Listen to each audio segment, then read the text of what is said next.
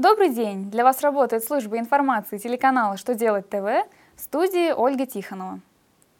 В этом выпуске вы узнаете, можно ли оштрафовать страхователей за исправление расчетов без представления уточненок, как могут быть наказаны предприниматели за нарушение требований к маркировке продуктов, каким образом государство поддержит медиков, переезжающих в сельскую местность.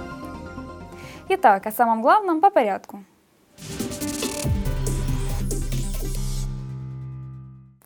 соответствии с федеральным законом о страховых взносах, если плательщик обнаружил в представленном расчете ошибки, приведшие к занижению суммы взносов, он обязан внести необходимые изменения в расчет и представить в орган контроля уточненку. Но ПФР в июне этого года своим письмом рекомендовал плательщикам исправлять такие ошибки без представления уточненного расчета.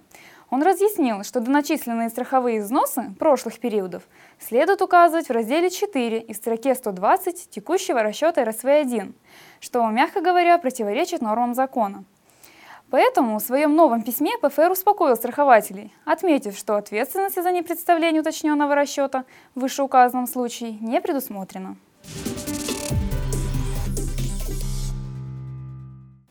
Госдума приняла в третьем чтении законопроект, вносящий поправки в Кодекс об административных правонарушениях.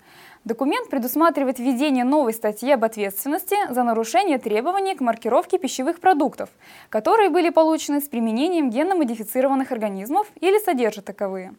Согласно проекту, отсутствие на упаковке товара сведений о наличии ГМО может обернуться для индивидуального предпринимателя штрафом в размере от 20 тысяч до 50 тысяч рублей – Юридические лица за подобную провинность могут быть оштрафованы на сумму от 100 до 150 тысяч рублей.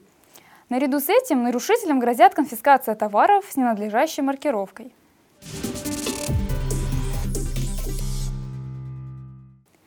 Правительство России окажет финансовую поддержку медикам, переезжающим на работу в сельскую местность.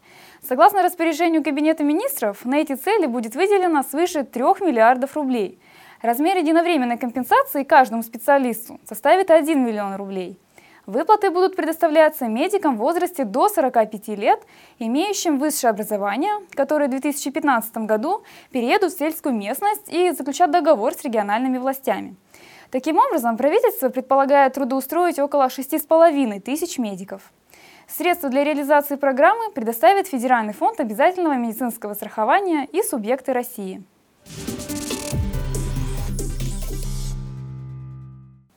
На этом у меня вся информация. Благодарю вас за внимание и до новых встреч!